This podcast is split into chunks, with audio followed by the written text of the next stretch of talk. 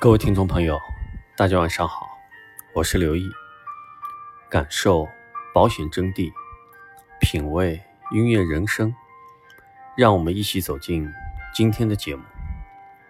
今天我们的学习内容是明确自己买保险的目的。保险产品作为家庭资产配置中重要的组成部分，在保证家庭资产安全、实现资产保全。避税避债、合理安排财产传承方面，起到了不可替代的作用。保障型保险可以给你提供风险保障、保险事故赔偿；储蓄型保险可以为你提供生存保障、养老金、子女教育金、财产传承、资产保全；而投资型保险会给你带来资产增值。可见。保险在家庭理财中是必不可少的基础工具，因此我们说，对于家庭理财来讲，不许买保险是万万不能的。但是在买保险之前，最重要的是明确自己的需求，这样才能对症下药。一、防止给家庭生活造成重大影响。如果投保人有上述目的，那么，大额的意外伤害保险和附加意外保险就很适合。意外伤害保险是杠杆率最高的保险，意味着花小钱买到高保障。一百万元保额的意外伤害保险，只需要每年缴纳一千六百元左右的保险费，每年花五千元左右就能买到三百万元保额的意外伤害保险。当然，现在各家公司都有自驾险。百万医疗险等等等等。如果投保人因意外伤害事故死亡，可以为家人留下三百万元的现金，让家人在投保人死亡后能继续过上平稳的生活。意外医疗保险则可以让投保人在受到意外伤害后获得更好的医疗保障。二、防止家人陷入财务困境。假设投保人。有两百万元的房贷和一百万元其他债务，可以给自己买保额四百万元的定期寿险。定期寿险是人寿保险中最便宜的保险。无论投保人在保险期间内因意外伤害死亡或因疾病死亡，其家人都可以得到四百万元的保险金。他们可以用得到的保险金偿清债务，从而避免陷入财务困境。当然。如果投保人有足够的财力，也可以给自己买保额更高的定期寿险，让家人在自己不幸身故后能生活得更宽裕。定期寿险虽然是人寿保险中最便宜的保险，但相比意外伤害保险要贵得多，因为意外伤害保险不包括疾病死亡的保险金给付。对此，投保人要考虑清楚。三。防止给家庭带来资金困难，重大疾病都是要花大钱的保险，而重大疾病保险赔付的保险金，不但可以弥补自己的疾病花费，多出来的保险金还可以补充一部分的生活费用，使自己在患病期间不但能获得更好的医疗条件和护理条件，而且还不用担心家庭生活水平下降过快，其中。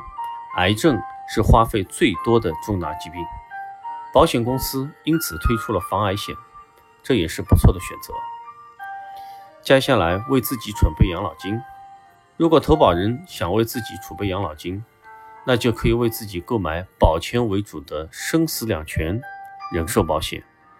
保全的生死两全人寿保险内含的风险保障少，现金价值非常的高。第五方面，为子女储备教育金。如果是为子女储备教育金，则可以购买保前的人寿保险。死亡保障和资金保本并重。如果买保险的目的主要考虑是风险保障，其次是交纳的保险费能保本的小幅增值，那么购买死亡保障高的生死两全人寿保险就比较适合。顺利传承遗产。如果购买保险的目的是为了财产的传承，那么分红型保险的终身寿险就非常适合。它不但可以规避遗产税，还可以顺利的实现投保人的生前意愿，把这部分遗产转移到投保人指定的受益人手中，最后保全手中沉淀的资金。如果手中有一大笔资金，在未来很长的时间内没有明确的使用方向，又怕自己把握不好而盲目投资，造成资金损失，那么可以采用趸交的方式，为自己买一份大额的以保全为主的人寿保险，使这笔资金得以保全，让家庭财产安全。为了让自己住得安心。最好购买家庭的财产保险，这样即使发生火灾、盗窃事故，保险公司也会给予赔偿。以上呢是今天为大家带来的学习内容。最后，到了今天的音乐分享时间。今天分享的歌曲是由周笔畅演唱，名字叫。最美的期待。生命中不经意的错过，让我们学会了等待。时间记录了生命的轨迹，岁月轮回中，我们走过了青春的一站又一站。然而，蓦然回首。你会发现，在我们的生命中，总有许多错过的遗憾。也正因为错过了，反而变成了美丽的期待。期待下一次的重逢。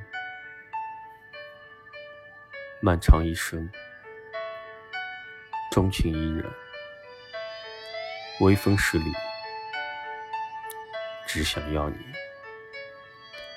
静静的听一首歌，静静的思念一个人。晚安，做个好梦。换来笑容，还有一种爱，穿越了人海，拾起那颗迷失的尘埃。你的呼吸越靠越近，将我抱紧。嗯我睁开双眼，